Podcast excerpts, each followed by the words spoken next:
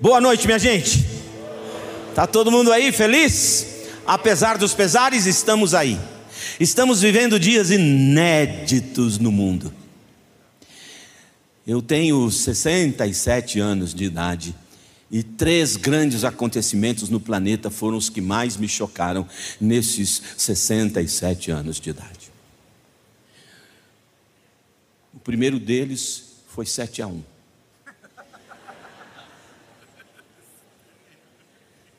Até hoje tenho marcas do trauma.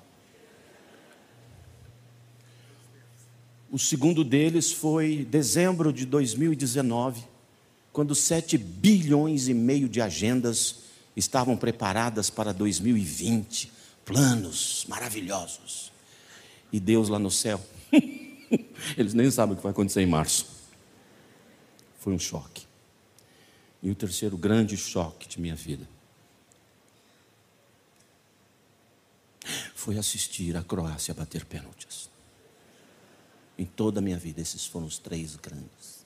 Estou brincando, mas é, nós estamos vivendo dias inéditos, não é? Inimagináveis no nosso planeta. Você dá graças a Deus que eu sou batista, porque há uma enorme chance, e eu torço por ela, de eu errar nas minhas previsões.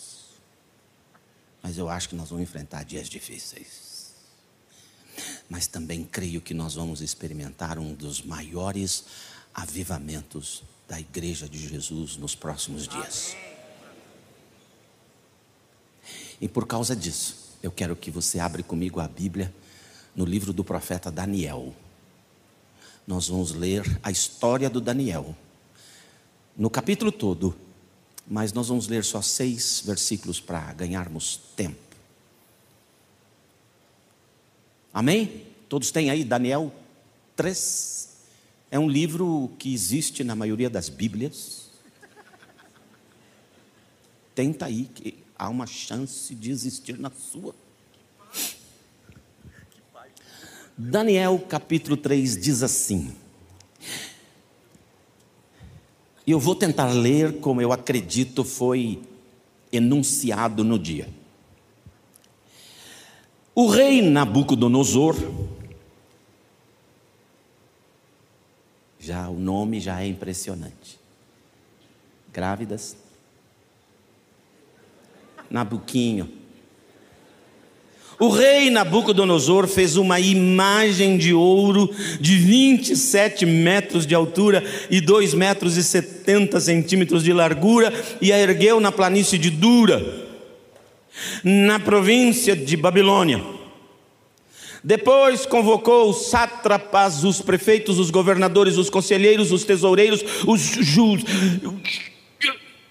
juízes, os magistrados e todas as autoridades provinciais para assistirem à dedicação da imagem que mandara erguer.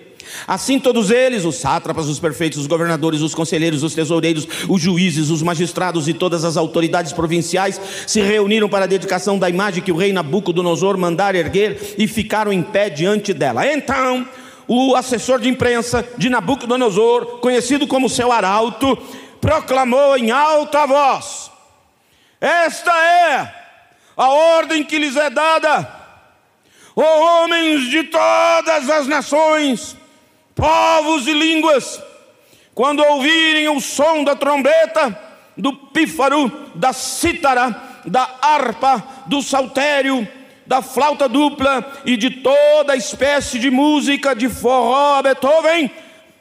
Nossa parte acho que não tinha. Prostrem-se em terra.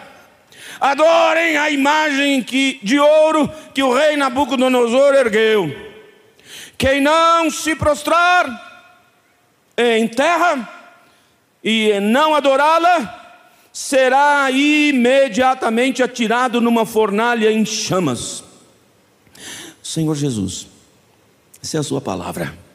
E certamente nela, na palavra, há ensino para cada um de nós nesses dias diante de nós. Neste novo e interessantíssimo, inédito e inesperado, chocante ano eu li a Sua palavra e a Sua palavra entrou na minha cabeça. Mas agora Sua palavra corre um enorme risco de se misturar às tranqueiras de minha cachola, e quando pela minha boca sair, já não ser mais a Sua palavra.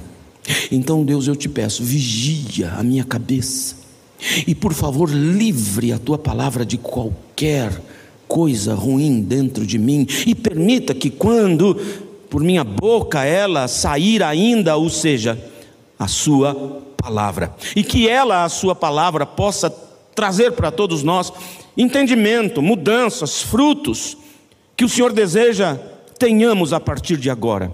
Faz isso por nós, te pedimos, pois oramos no nome maravilhoso, no nome daquele que está voltando, no nome forte de nosso Senhor Jesus Cristo. Amém e amém.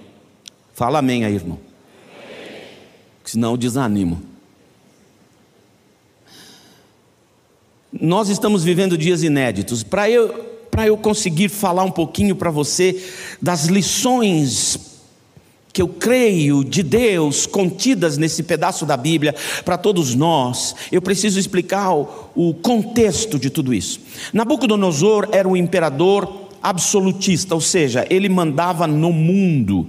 Pelo menos 140 nações estavam debaixo do poderio de Nabucodonosor naquela época. Ele morava na Pérsia, onde atualmente é Irã, Iraque, onde também foi supostamente o jardim do Éden, no fértil crescente.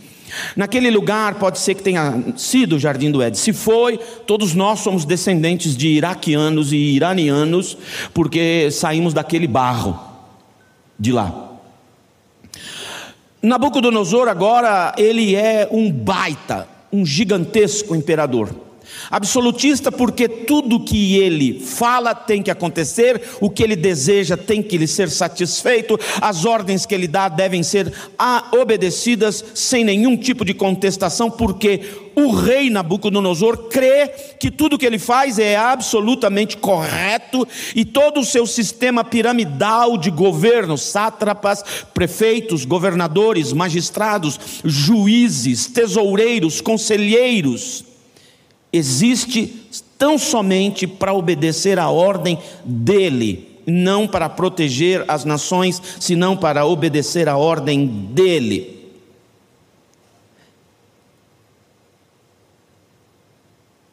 Qualquer coincidência com qualquer outro país é coincidência. Esse era Nabucodonosor. O palácio dele era muito grande. O palácio dele, quando a gente fala em palácio, a gente ou a gente pensa num palácio na Europa, ou a gente pensa no castelinho da Disney, da princesinha. Mas aquilo é favela perto do castelo dele. O castelo, o composto de prédios de Nabucodonosor é alguma coisa que ia aqui do Batel, chegando até depois do centro da cidade, prédios coligados, gigantescos, muralhas enormes. Antes de um rio profundo cheio de jacarés e depois outras grandes muralhas, era um poderio inimaginável para nós. O pátio principal onde ele dava suas festas de seis meses trazendo a população da cidade para dentro deste pátio, porque ele era mais ou menos do tamanho de dez campos de futebol, todo em mármore e granito, e as pessoas convidadas tomavam vinho à vontade em taças de ouro, uma diferente da outra. A riqueza e o poderio de Nabucodonosor não dá para a gente imaginar. Este homem, além de tudo, me parecia ser um homem muito narcisista. Sabe o que é narcisista? Que gosta demais de si mesmo. Que tem 18 espelhos na casa e para todos os olhos. Que lindo.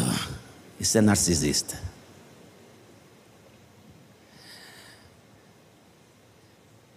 Narcisista fala para o espelho: espelho, espelho meu, diga-me, não estou mais bonito hoje do que ontem? Porque ele tem certeza que ele é o mais. E aí falaram para o tio Nabuco: Tio Nabuco, por que, que você não põe um Deus novo no planeta? Faz um prédio de 27 metros de altura, mais ou menos um prédio de 18 andares, talvez mais, por quase 3 metros de diâmetro, que assim, é uma agulha, né? De ouro, não é folhado a ouro nem pintado de ouro. era de ouro, maciço. Provavelmente neste prédio, nessa estátua, tinha o rosto dele, e como ele se julgava Deus, se julgava tanto que era Deus, que no capítulo 4, Deus precisou fazer ele virar um jegue. Literalmente, ele andou de quatro e comeu capim. Porque ninguém pode falar que é Deus, Deus faz virar jegue. Tem gente como Davi que sai do pasto para ser rei. E tem gente como ele, alguns outros que eu conheço, que sairão da sua autodeificação para o pasto. Três améns nesse auditório. E baixinhos, hein? Com medo de que alguém ouva. Ele acreditava ser Deus, então ele gostou da ideia, o narcisismo dele, ele manda fazer aquela estátua. E aí ele manda o arauto, o arauto é uma espécie de secretário de imprensa. Ele chama todas aquelas pessoas que ele mandou reunir, convidou, trouxe comitivas do mundo todo, chegaram ali, todos os sátrapas, prefeitos, governadores, juízes, magistrados, tesoureiros, conselheiros, todas as lideranças que compunham o projeto hierárquico de governo e autoridade de Nabucodonosor, que só servia para obedecer os seus delírios, todos são convidados, todos estão diante da estátua. Eu não sei quantas pessoas estavam ali naquele dia, talvez 150 mil. E então o arauto vem. Homens, Naquele tempo eles não tinham o problema que a gente está tendo hoje no Brasil. Se tivesse, ele dizia homens, mulheres e, e todo mundo. Homens de toda nação, povo, língua, sabei, quando a fanfarra tocar, todos vocês ajoelharão com a cara em terra e adorarão o novo Deus do planeta. Isso aconteceu. A fanfarra tocou e aquele povo todo de cara no chão. Quando eles se levantam, vêm algumas pessoas e deduram para o tio Nabuco. Tio Nabuco, seguinte, tem três meninos que moram no palácio, que são judeus. Eles não gostam do Senhor. Ou seja, eles não gostam do novo Deus, do mundo, que é o Senhor. E eles não ajoelharam. O rei Nabucodonosor, diz a Bíblia, ficou furioso. Depois, mais para frente, no versículo 13, ele fica muito furioso. Se você ler o versículo 13 direitinho, ficar prestando bem atenção, quando você lê muito furioso, você vê a veia da garganta dele saltar. E aí ele chama os três meninos e diz para eles assim: escuta aqui, me disseram que vocês não ajoelharam quando a fanfarra tocou. Eu estou muito bravo com vocês. Mas eu vou dar uma chance. Eu vou mandar a fanfarra trocar de novo. Só para vocês três ajoelharem na frente de todos esses líderes do mundo. E se vocês não ajoelharem, eu vou jogar vocês naquela fornalha ali, que está sete vezes mais aquecida. Eu não sei que eh, eh, termômetro esse cara inventou para saber que estava sete mais, mas ele disse sete vezes mais. A resposta dos três meninos me impressiona. Eles disseram: ah, Sua Majestade, tio Nabuco, verdadeiramente o Senhor tem poder para nos matar. Todavia, o nosso Deus é maior do que o Senhor e Ele pode nos livrar de tuas mãos. Mas tem uma coisa: se o nosso Deus não quiser nos livrar de tuas mãos, ainda assim seremos fiéis a Ele. Deixe-me dizer uma coisa para você: para o avivamento que se aproxima, precisaremos de crentes assim.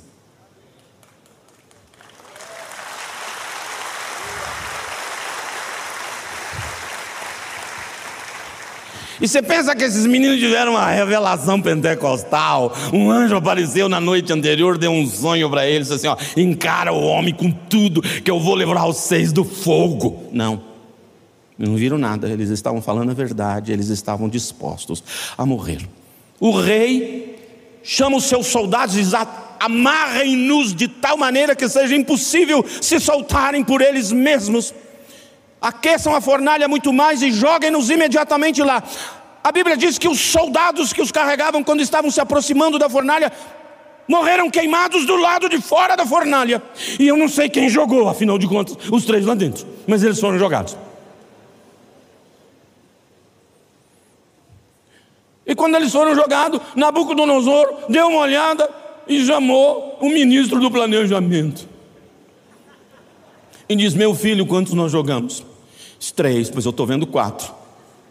O ministro era companheiro dele de. de... E aí disse: Ó, oh, seu Nabuco, com seis meses de festa tomando vinho, dá para ver até cinco, seis. O senhor vê tudo quando o senhor está assim. Estou falando da Pérsia. E aí, o rei diz: Não, tem quatro, dá uma olhada. Não é que tem? Tinha quatro. E eles estavam passeando no meio do fogo, como se estivessem passeando ah, à beira da praia, tranquilos.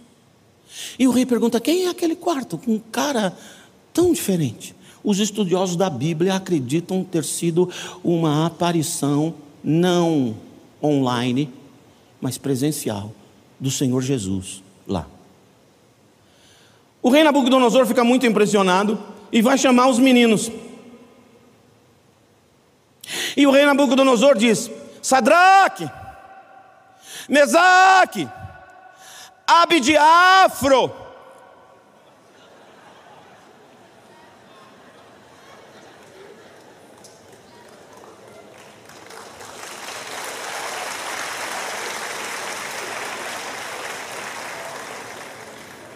Não tem mais trapalhão, né? Eu gostava deles. Céu seis, sai daí! Ele era mineiro um pouco assim, o Nabuco. Então, aí eles saem. Quando eles saem de lá, ele percebe que nem o cabelo queimou e nem cheiro de fumaça tinha na roupa. Então ele escreve um decreto novo e manda aquele arauto dizer: ó oh, homens de todas as nações, povos e línguas, não há Deus no mundo como o Deus de Sadraque, Mesaque e Abidinego.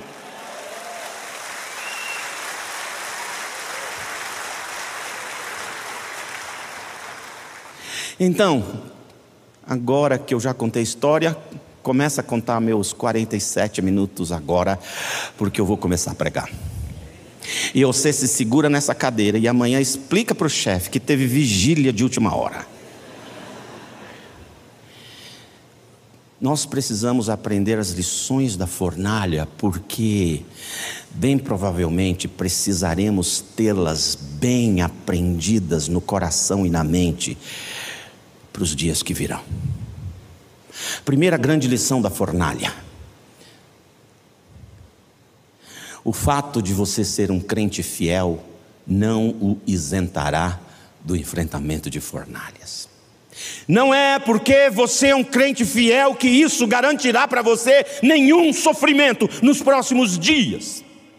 Se você converteu para não sofrer mais, eu usaria aquela frase de profunda, de profunda, de profunda sensibilidade filosófica que alguém um dia disse perdeu. É. Se você converteu para não sofrer, errou. O Senhor Jesus não mentiu. Ele disse: No mundo tereis aflições. Mas ele não parou aí. Ele disse: Tem de bom ânimo. Eu venci já o negócio todo. Está tudo vencido. É, eles só estão pensando que estão ganhando. No mundo tereis aflições. Primeira grande lição da fornalha é essa: ser um crente fiel não o não a isentará do enfrentamento de fornalhas. Mas eu tenho uma boa notícia. Se Jesus garante para você não isenção de sofrimento, ele garante a presença dele com você na fornalha. Se Jesus não livrar você do sofrimento, Ele estará lá com você no sofrimento. Quando Nabucodonosor joga os três amarrados, de tal maneira que não podiam se soltar, ele os vê soltos. Se amanhã ou depois alguém prender você, você continuará livre em Cristo Jesus.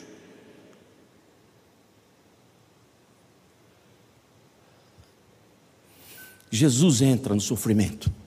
Há uns anos atrás, numa das madrugadas, orando e pedindo a Deus pela cura e livramento da morte de meu filho, veio à minha mente o Salmo 23. Ainda que eu andasse pelo vale da sombra e da morte, não temerei mal algum, porque tu estás comigo. E eu fui orar e falei: Senhor, eu vim aqui diante de você confessar que eu sou o pior crente do mundo, ou talvez nem o seja. Ou eu não estou sabendo como funciona a Bíblia, ou eu estou perdendo a fé nela, porque está escrito nela que quando a gente entra no vale da sombra da morte, a gente não vai ter medo, e eu estou morrendo de medo que o meu filho vai embora. Me diz, eu não sou crente. E Deus falou: não, assim, o nível não é muito, mas é crente. E ele disse: Você está com medo? Porque não é você que está no vale da sombra da morte. Quem está é teu filho, fica em paz. Eu estou com ele. Se o Senhor não garante isenção de fornalhas, Ele garante a presença dEle conosco. Qual é a diferença de crente para não crente? Quem não é crente sofre e quem é crente não sofre. Ah, ah, ah. O não crente sofre e o crente sofre. A diferença entre nós e eles é que eles sofrem sem Cristo e nós sofremos com alguém que nos ajuda a vencer as batalhas da vida, se não aqui na eternidade. Somos mais que vencedores porque o temos conosco. Não tenha medo dos dias que virão.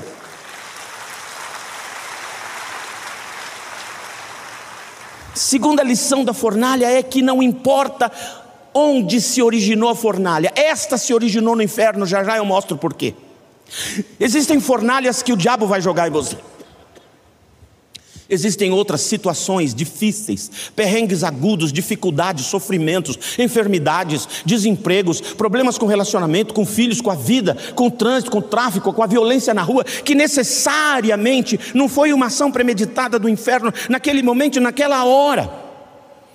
E não importa a origem das fornalhas de sua vida, dos transes agudos de sofrimento e medo e pavor que talvez você tenha que enfrentar, não importa da onde, Deus sempre usará as fornalhas como teste de qualificação sua, para você saber até onde você é crente. As fornalhas são nas mãos de Deus, não importando a origem delas, testes divinos que ajudam você mesmo a saber até onde você crê no Senhor. Tem gente que é crente até não sofrer. Outro dia um irmão chegou para mim e disse: Pastor Nassif, olhando você pregar, eu posso te dizer uma coisa: eu serei fiel a Deus até a última gota do seu sangue. Eu falei, opa, irmão, é, deve ser do seu, não é meu não. Tem, tem crente que é crente até não sai sangue, né? Mas saiu sangue, eu desisto. Mas tem crente que desiste porque a irmãzinha olhou de cara feia no domingo passado, não volto mais na igreja. Hã? Que crentinha. Eu não vou naquela igreja porque tem um diácono lá muito mal educado quando fala comigo. É. Você não sabe que Deus colocou aquele diácono mal educado para ajudar você a ser paciente, misericordioso e ter uma vida de oração por ele? Hein? Está desistindo? As fornalhas servem para você se autoavaliar e saber até que, crente, até que ponto você de fato é crente. Fala amém. Obrigado. Terceira lição da fornalha. A fornalha ensina para gente qual é a motivação de Satanás por trás do ataque. Eu vou te mostrar a motivação de Satanás. Neste caso da fornalha, quando ele engendra através de seres humanos que falam com Nabucodonosor para erguer aquela estátua, eles também dão a seguinte ideia, e esta ideia era maligna, era maligna. Nabucodonosor fala para o arauto no dia da dedicação, dizer: ó oh, homens de todas as nações, povos, tribos, línguas, este é o vosso Deus. O que Satanás queria com aquilo? Queria que a humanidade, as nações, os povos, as línguas diferentes faladas no mundo não conhecessem o Deus verdadeiro, mas se tornando cego ao Deus verdadeiro, olhando para essa estátua de ouro. A motivação de Satanás é manter os povos cegos à realidade de Cristo Salvador. E aí, para garantir isso, ele percebe que três meninos são fiéis ao Deus verdadeiro. E a maneira de impedir que esse Deus verdadeiro seja revelado é jogar uma fornalha em cima desses meninos. A motivação de Satanás era destruir os três crentes. Porque se ele o fizesse, as nações da terra, debaixo do poderio absolutista de Nabucodonosor, permaneceriam incrédulas. Qualquer, eu não estou falando, estou falando da Pérsia. Qualquer nação igual a Pérsia que nega a Deus é uma tentativa maligna de cegar os povos da realidade de Jesus. Entendeu a motivação?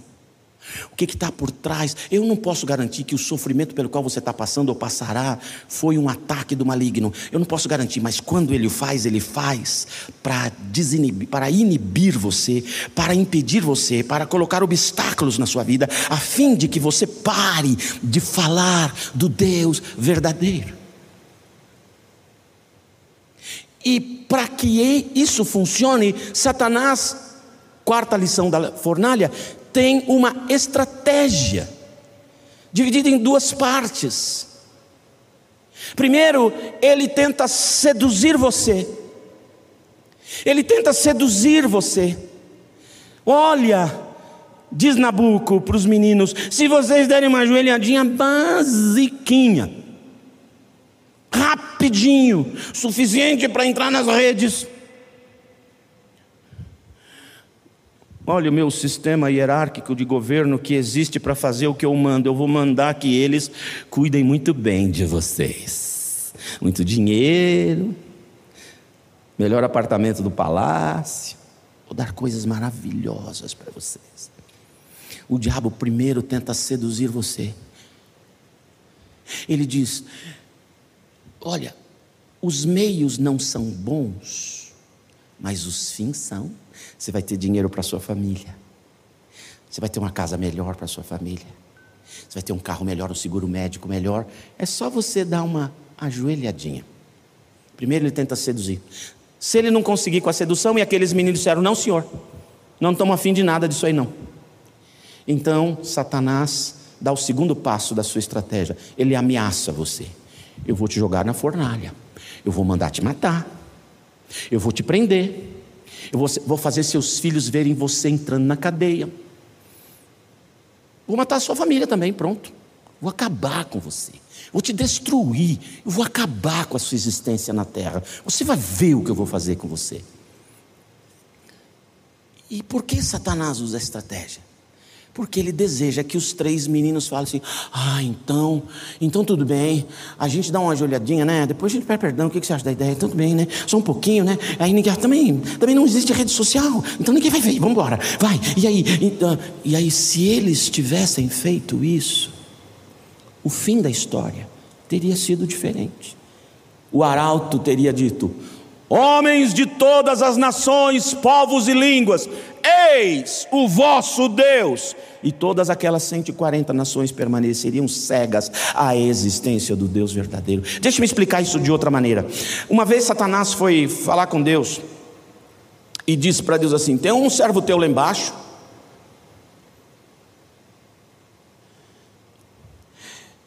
Ele é crente pra caramba, né? Deus falou, está falando de quem? Do Jó. Ah, não, Deus sim, ele é muito crente. É, também ele é rico pra caramba, né? Tem dinheiro a dar com pau, meu Deus, tem terras, tem tudo. Nossa, ele é dono do agro no país dele. Não falta nada. Ele é crente porque tem tudo. Se tirar dele, quero ver se ele continua crente. Deus falou: é, pode tirar.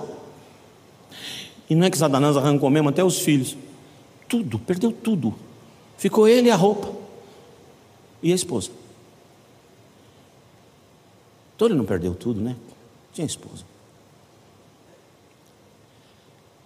Aí o Jó fala assim. Eu imagino o Jó falando assim. Meus filhos, todos, toda a minha fortuna, toda a minha fazenda, tudo acabou. Deus deu, Deus tirou, louvado seja Deus. O diabo volta na presença de Deus e Deus, com um sorriso de orelha a orelha, fala assim: E aí, Satã, como é que foi? Satanás chega assim, vergonhado. É, mas é porque ele ainda tem saúde, tira a saúde dele para você ver como ele vai te negar. Deus falou, ok, só não mata ainda, mas pode arrancar a saúde. E Satanás jogou uma enfermidade nele que ele precisava sentar num montão de cinzas e pegar cacos de cerâmica e raspar o pus que saía por todos os poros dele. Imagine a dor. E porque ele se jogava cinza em cima dele para espantar os urubus que já queriam comê-lo. E o pus vai saindo, ele vai raspando. E aí então chorando e gemendo, porque pode chorar na dor, pode chorar na fornalha, pode gemer. Ele diz: O Senhor me deu saúde e o Senhor atirou. Louvado seja Deus. Satanás vai à presença de Deus, envergonhado, e Deus, ah, ah, ah, ah, tchau. Agora imagine se Jó, ou quando perdeu tudo, ou quando perdeu também a sua saúde, tivesse dito: Isso é Deus, nunca mais eu quero saber de você. Satanás ia chegar dançando na frente de Deus e, Deus?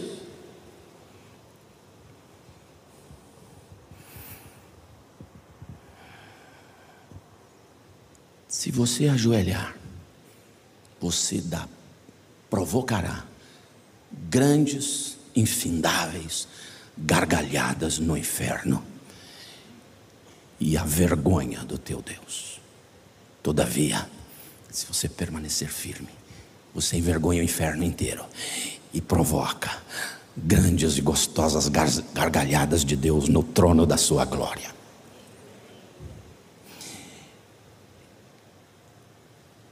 Então, deixe-me dizer a quinta lição da fornalha. Presta atenção.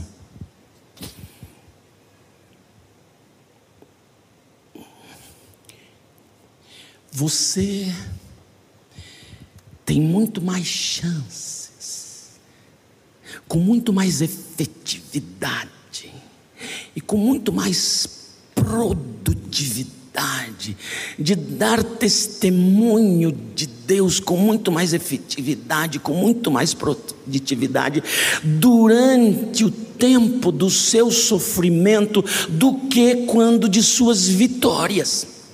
Lógico, quando eu oro por alguém que está doente, eu quero a cura dele, e quando ele cura, eu festejo com ele. Lógico que quando alguém está desempregado, eu oro para que Deus abra uma porta de emprego, e quando ele consegue o seu novo emprego, eu vou festejar. Lógico que quando eu oro para aquele garoto de 49 anos que nunca namorou e quer se casar e está fazendo jejum a 18, pura pele e osso, os olhos já estão tá saltando da cara, eu oro para Deus arrumar uma noiva. Um pouco mais complicado, mas Deus arruma. Lógico que eu gosto de festejar as vitórias, mas deixe-me dizer uma coisa para você. Nós somos, somos, sempre seremos muito mais efetivos em dar testemunho de Deus durante o nosso sofrimento do que quando das nossas vitórias, pelo jeito que a gente se comporta enquanto sofre.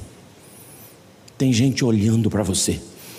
Não era só Nabucodonosor que estava olhando, todos eles estavam olhando para aqueles três na fornalha. Como é que eles vão gritar? Como é que eles vão morrer? Como é que eles vão virar cinzas? Deixe-me dizer uma coisa para você.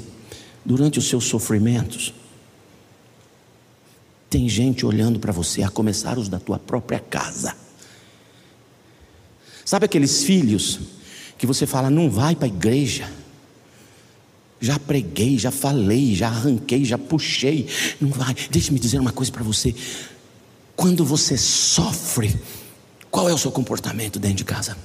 Porque se durante os sofrimentos você está dizendo aleluia, glória a Deus, eu não estou entendendo nada, mas eu tenho um Deus que é por mim e Ele abrirá portas, abrirá janelas, abrirá caminhos. Eu creio no nosso Deus, mesmo durante desse sofrimento que está doendo pra caramba. Eu creio em Deus. Os seus filhos vão olhar para você e vão crer no seu Deus. Mas se durante o sofrimento você blasfema, que Deus é esse? Nunca mais vou na igreja, tá louco, servi demais e agora entrei nessa situação, é injusto. Que Deus permita que eu passe por isso que eu estou passando, não é justo, não creio mais em você, embora esteja falando com Ele. Os seus filhos vão dizer assim: ih, o Deus de papai é furada. Suas vizinhas estão olhando você, seus companheiros de trabalho estão olhando você. Pode chorar se estiver doendo, não é feio, nem pecado, nem irrita Deus o seu choro. Pelo contrário, ele diz que ele pega com o odre dele todas as suas lágrimas. Pode gemer? Pode. O que não pode é você desistir de Deus na hora do seu sofrimento.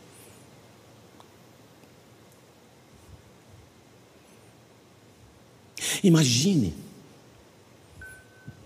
Imagine se aqueles três, diante do sofrimento a ser enfrentado, tivessem ajoelhado. Ninguém creria no Deus deles, mas eles se mantiveram crentes até debaixo d'água, até no meio do fogo. Fala amém. Por último, oh, por último, amém, né? Entendi. Por último, aqueles meninos, como eu disse no começo, eles não tinham ideia nenhuma do que Deus faria com eles. Mas eles disseram: Senhor Nabucodonosor, verdadeiramente o Senhor tem autoridade para destruir as nossas vidas. O Senhor é o imperador do planeta. Eu não sei bem como o Senhor se tornou imperador do planeta, há dúvidas a respeito, mas o Senhor se tornou, então o Senhor tem este poder, o Senhor pode nos destruir. Eu sei que o Senhor pode nos destruir. Todavia, seu Nabucodonosor, o meu Deus é maior do que o Senhor, e se Ele quiser, Ele nos livrará das suas mãos. Mas se Ele não quiser, permaneceremos fiéis a Ele.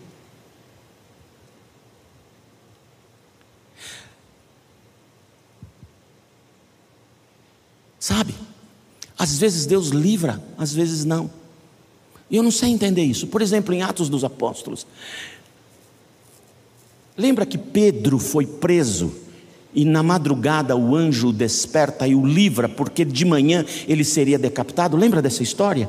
Só que antes do Pedro, versículos antes, três ou quatro versículos antes, conta a história de Tiago, irmão do João.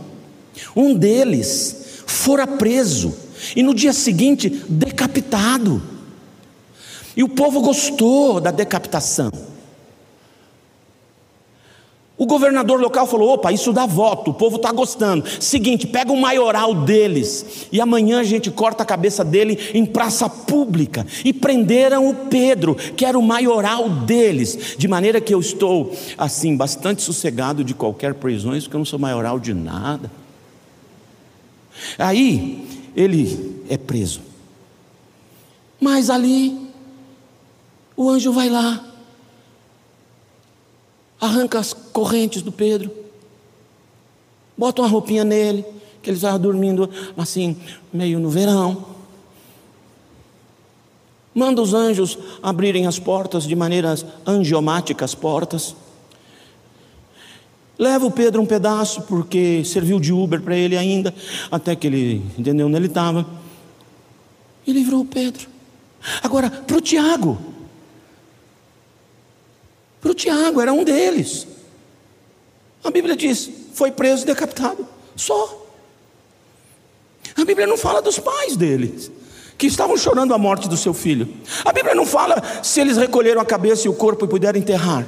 A Bíblia não fala do sofrimento deles. A Bíblia não fala nada. A Bíblia diz que o Tiago foi preso e decapitado, e o Pedro foi preso e o anjo foi lá e libertou. Por que Deus? Você libertou o Pedro e não o Tiago porque é eu que decido. E naquela fornalha,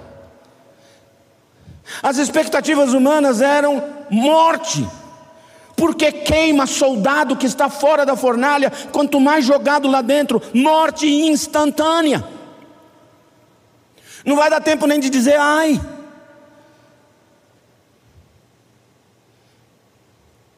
Mas Deus no caso dos três, porque Deus entendeu que era melhor para o projeto dele no planeta, Deus os livrou. Deixe-me dizer uma coisa para você: eu não posso garantir que você sairá com vida da sua fornalha.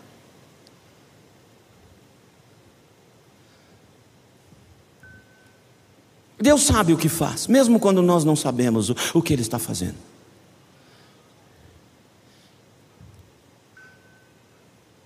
E eu sei do que eu estou te falando. Quando você pede, pede, pede, clama, chora, se joga no chão, arranca os cabelos, tenta rasgar a roupa, para dizer: Deus, por favor, salva, por favor, salva, por favor, salva, tira da UTI, tira do coma, tira das bactérias, por favor, por favor. Então, Deus usa o médico para te chamar, Pai, Acabou. O que, que você quer que a gente faça? Eu falei, doutor, o doutor é o senhor. Eu só sou o pai desesperado. Ele disse: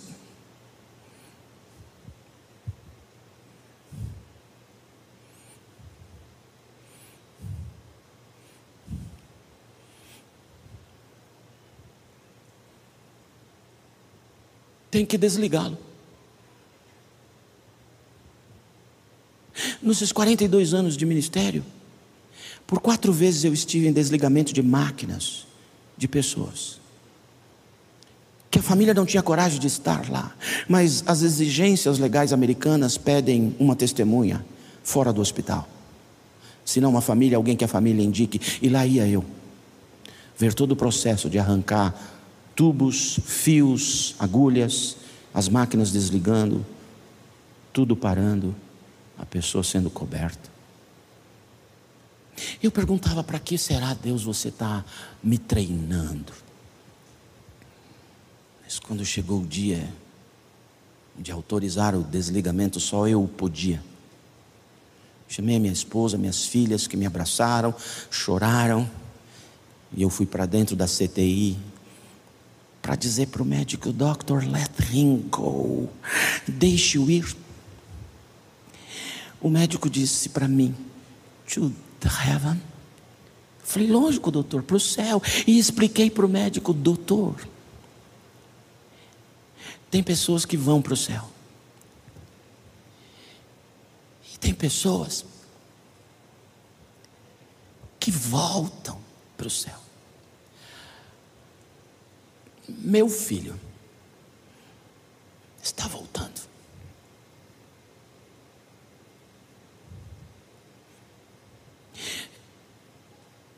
Eu não posso garantir o que Deus fará com você. Eu sei que Ele fará o que Ele entende vai ser o melhor para Ele, para os planos dele nesse planeta e para a pessoa em questão. Ainda não entendo tudo. Cinco anos depois. Mas eu sei com quem Ele está e quão bem Ele está.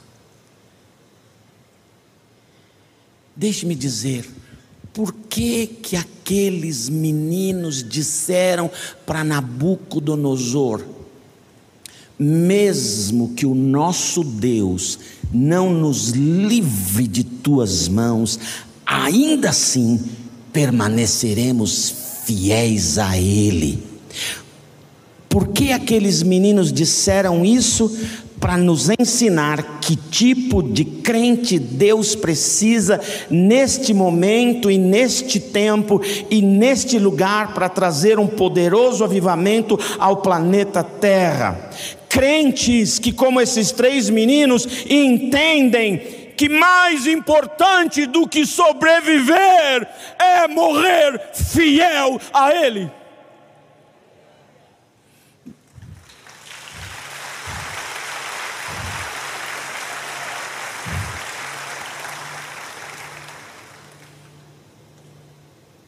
Haverá nesse lugar tais crentes assim, porque deles, destes, o Senhor precisa nos próximos dias.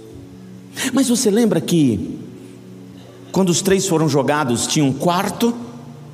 Os estudiosos da Bíblia acreditam que se tratava da presença do Senhor Jesus Cristo, mesmo que eles não soubessem que se tratava de Jesus, talvez eles pensaram um anjo. Primeira lição da fornalha foi: necessariamente Deus não te livra de fornalhas, mas sempre entra com você. Mas eu tenho que botar um se. Se você já tem Jesus no seu coração. Quem tem Jesus no coração pode ter convicção absoluta: aconteça o que acontecer com você, Jesus está com você, e Ele é a sua garantia de vitória, se não nesta vida, naquela. Agora você tem Jesus, e só tem um jeito de ter Jesus: é se você com a sua boca ou com as suas mãos chamar Jesus para entrar dentro de você. A Bíblia Sagrada diz, a Bíblia diz, a Bíblia diz: quem crer com o coração e com a sua boca confessar, e eu tenho certeza que Jesus já visitou demais essa igreja e ele já aprendeu Libras. Então eu posso dizer: se com teu coração creres e com tuas mãos confessares, Jesus entrará no seu coração. E o que acontece se eu chamar Jesus para entrar na minha vida? Você vai ganhar. Antes de falar isso, deixe-me dizer uma coisa para você. Por que que você tem que chamar Jesus? A Bíblia Sagrada diz: Quatro verdades rápidas. Primeiro, Deus te ama e tem um plano maravilhoso para a sua vida. Deus te ama e tem um plano maravilhoso para a sua vida. Uai, pastor, você acabou de falar da possibilidade de fornalhas, vai ser maravilhoso. Vai ser maravilhoso, principalmente se você sair dela e contar para a gente como foi. Fica tranquilo. Deus tem um plano maravilhoso de vida para você. Segunda verdade da Bíblia: o seu pecado impede que o amor e o plano de Deus chegue até você. A Bíblia diz que o seu pecado te levará para o inferno. Em alguns casos já começou agora. Mas a terceira verdade da Bíblia é essa: que Cristo veio do céu, voluntariamente abriu os braços dele na cruz, morreu na cruz, derramou o sangue dele para pagar pelos seus pecados. Sabe por que Cristo suportou a cruz do Calvário? Porque ele não suportaria viver a eternidade sem você. E a quarta verdade da Bíblia é esta: quem crer com o coração que Jesus morreu por si, por causa dos seus pecados, e confessá-lo, quer dizer, Jesus, eu creio. Você vai ganhar quatro presentes de Deus. Primeiro, perdão de todos os seus pecados, perdão de todos os seus pecados, todos, absolutamente todos, não importa quais, não importa quantos, não importa quantas vezes repetiu o mesmo, Ele te perdoa instantaneamente de todos os seus pecados, te lava, te limpa, te purifica, te santifica na hora. Segundo presente, uma nova vida para viver nessa vida que, que significa? Jesus disse: Eu vim para dar vida e vida em abundância. Vida em abundância quer dizer sem fornalha, só riqueza? Não, mas uma vida com significado, uma vida com direção, com propósito. Eu sei de onde eu vim, eu sei para onde eu estou indo, eu sei a minha importância nesse planeta. Eu tenho uma vida que faz sentido. Ele vai te dar isso. Terceiro, ele disse: Eu sou a luz do mundo. Quem me recebe nunca mais andará em trevas, porque quando a luz entra, a escuridão sai qualquer tipo de escuridão, qualquer tipo de trevas, olho gordo, olho magro, fitness, diet. Coisa jogada, tirada, despachada, mandada, transferida.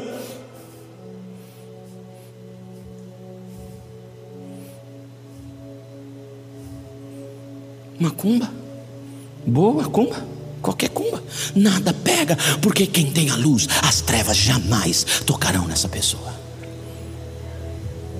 E quarto e último presente.